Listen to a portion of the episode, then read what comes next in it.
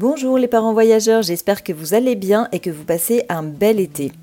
Alors comme vous avez pu le constater, le podcast a pris quelques semaines de congé, mais on n'allait quand même pas vous laisser sans inspiration. Alors c'est pourquoi, tout au long du mois d'août, nous allons publier d'autres épisodes de podcast voyage créés par d'autres podcasteurs. Tous les mercredis, vous retrouverez un nouvel épisode d'un podcast voyage, peut-être que vous connaissez ou pas. L'idée, c'est de faire découvrir d'autres contenus, d'autres voyageurs et d'autres podcasts qui sont aussi très très bien et qui méritent d'être connus. En tout cas, je ne vous en dis pas plus et je vous laisse découvrir le programme qu'on vous a préparé tout au long du mois d'août. Quant à nous, avec Flo, on se retrouve en septembre pour des nouveaux épisodes de Parents Voyageurs. On a plein de nouveaux projets pour vous. J'espère que bah, ce planning vous plaira et je vous souhaite une belle écoute et un bel été. Bonjour et bienvenue sur le podcast Parole de patrimoine. Le podcast qui vous donne les clés pour observer et comprendre les patrimoines de vos territoires. Je suis Léa. Je suis Azélie. Envie de partir à l'aventure De découvrir ce qui se cache à côté de chez vous? Ensemble, on va vous faire découvrir le patrimoine sous toutes ses formes. Le petit patrimoine. Le patrimoine naturel. Le patrimoine thermal. Le patrimoine industriel. Le patrimoine culturel. Retrouvez-nous une à deux fois par mois sur une thématique qui vient décrypter un des aspects du patrimoine, en format duo ou en format invité vous donne nos meilleurs tips et nos recommandations pour vous faire partager l'envie de partir à la découverte des différents patrimoines de vos territoires. Et c'est parti pour l'épisode du jour.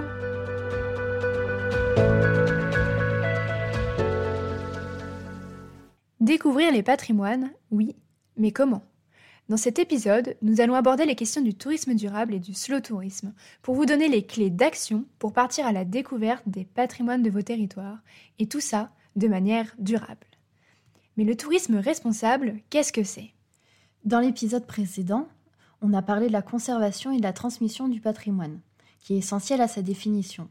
Mais il faut que le patrimoine traverse le temps pour qu'il puisse être reconnu comme patrimoine.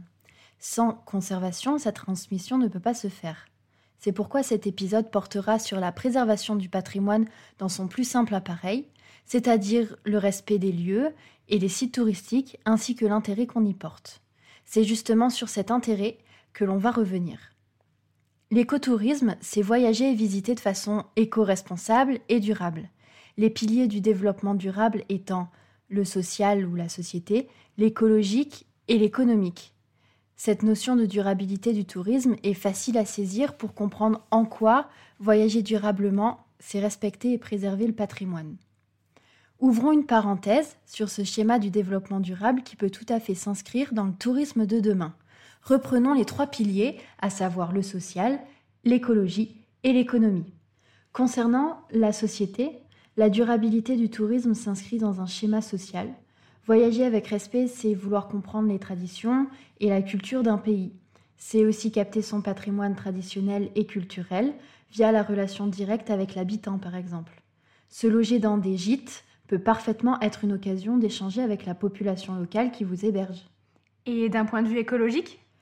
D'un point de vue écologique, ça va sans dire, le respect du lieu, la non-pollution du site et les moyens de transport aussi pour y accéder sont fondamentaux. Nous y reviendrons sur cette question des transports d'ailleurs un peu plus tard. Et donc en effet, le tourisme responsable et le tourisme local privilégient des moyens de déplacement qui ne sont pas vraiment coûteux en impact carbone et qui sont respectueux de la planète dans le moindre mal. Et l'économie dans tout ça? L'impact économique, c'est aussi un pilier qui est très important puisque le local et le consommer local, c'est essentiel pour l'économie d'un territoire. Prendre le temps de découvrir le patrimoine gastronomique du lieu au travers des marchés, des restaurateurs ou des magasins en circuit court par exemple, participe de l'économie locale et donc du maintien durable et pérenne de tout l'écosystème patrimonial. Les valeurs de l'écotourisme sont en lien avec celles du slow tourisme et vous en avez peut-être déjà entendu parler. Le slow tourisme, par traduction, est en fait une manière de voyager plus lente, plus calme, une manière de découvrir les territoires en prenant son temps. À l'heure où l'on entend parler d'écologie, de développement durable et de toutes ces notions qui parlent d'environnement et de notre manière d'agir, le tourisme durable prend de plus en plus de place dans les discussions et dans les bonnes pratiques pour voyager, en opposition, si l'on veut, au tourisme de masse. Et c'est ça, le slow tourisme. Parce qu'en fait, c'est quoi le tourisme de masse?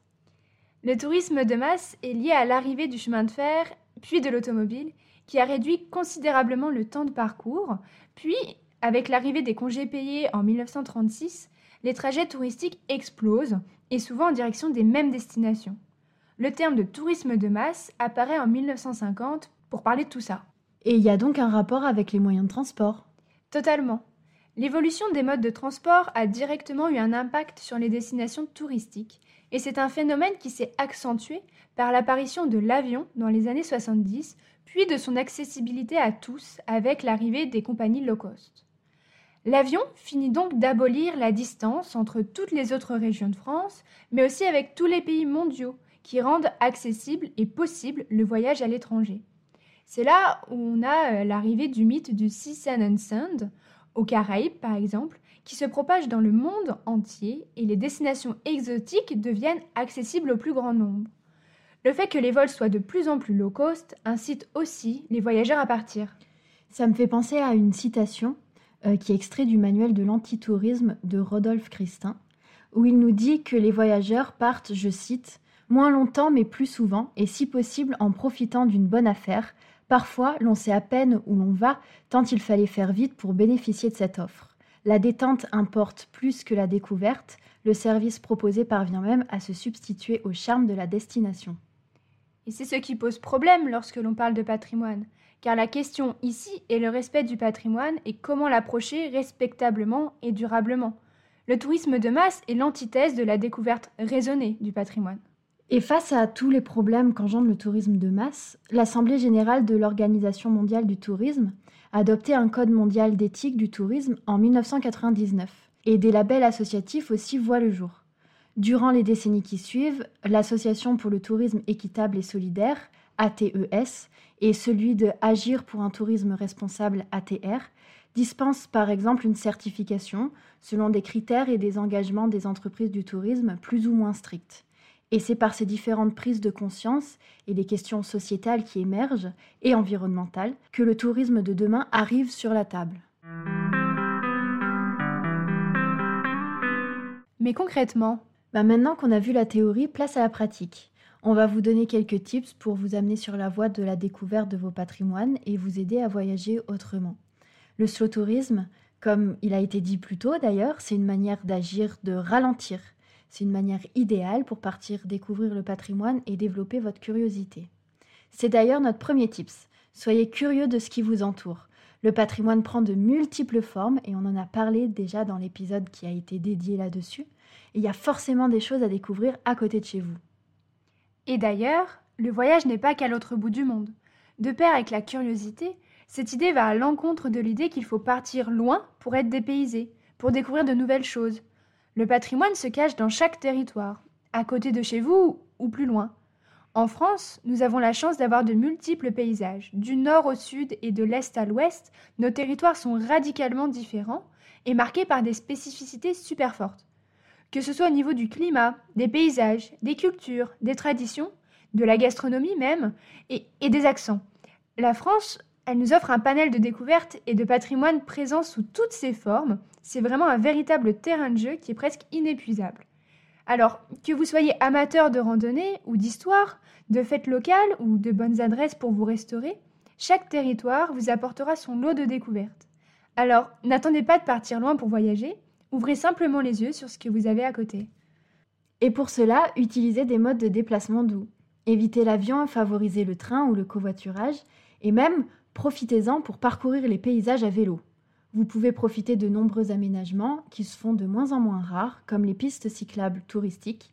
Les voies vertes, notamment, sont développées pour valoriser l'environnement, le patrimoine, la qualité de vie et la convivialité. Même exemple avec les voies bleues au bord de l'eau. Et les véloroutes aussi, qui s'étendent jusqu'à l'étranger, dans un souci de découverte des départements français, des régions françaises et même de l'Europe.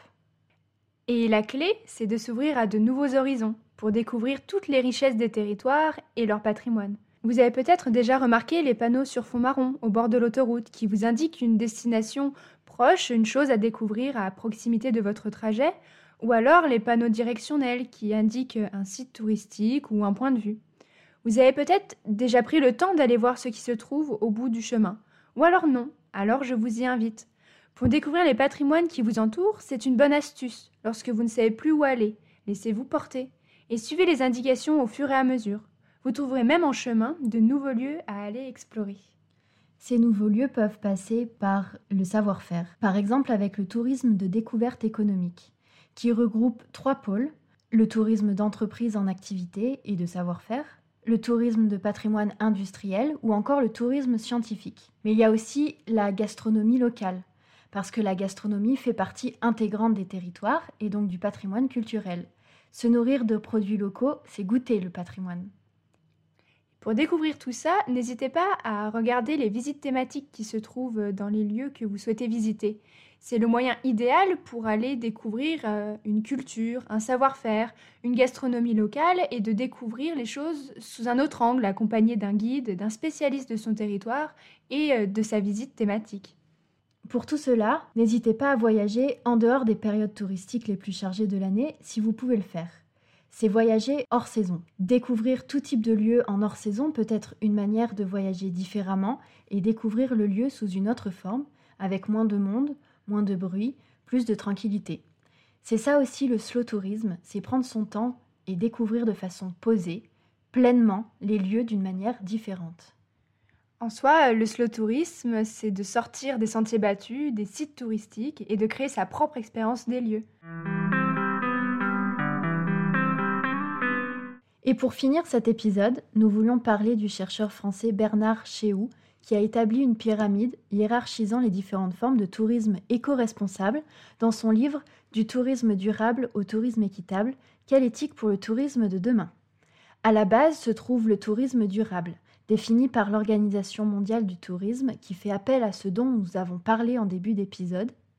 Je cite un tourisme qui tient pleinement compte de ses impacts économiques, sociaux et environnementaux actuels et futurs, en répondant aux besoins des visiteurs, des professionnels, de l'environnement et des communautés d'accueil. Fin de la citation. Ensuite, plus on s'élève dans la pyramide, plus le degré d'exigence d'éthique est élevé. De bas en haut, on trouve donc le tourisme responsable, où il y a la responsabilité sociétale des entreprises, puis le tourisme social qui fait partie de l'économie sociale et solidaire, ensuite le tourisme solidaire avec une solidarité à l'international, et tout en haut, le tourisme équitable, prenant en compte le commerce équitable et incluant toutes les autres strates de la pyramide. Et pour continuer d'explorer cette notion, on se retrouve le 29 décembre dans notre premier épisode invité avec Laetitia de l'entreprise Ecovidia qui nous parlera de sa définition et de ses pratiques du slow tourisme, des labels et des sites pour trouver le meilleur hébergement responsable, ainsi que de nombreuses clés et ressources pour vous encourager à partir à la découverte des patrimoines de vos territoires de manière durable et responsable. Retrouvez-nous pour la suite sur toutes les plateformes d'écoute et en vidéo sur notre chaîne YouTube Parole de patrimoine. Vous pouvez aussi nous rejoindre sur nos comptes Instagram Voyage en Canap et Philosélie et souscrire à la newsletter du podcast pour ne rien rater de l'aventure. Et si vous avez aimé cet épisode, n'oubliez pas de nous laisser votre avis.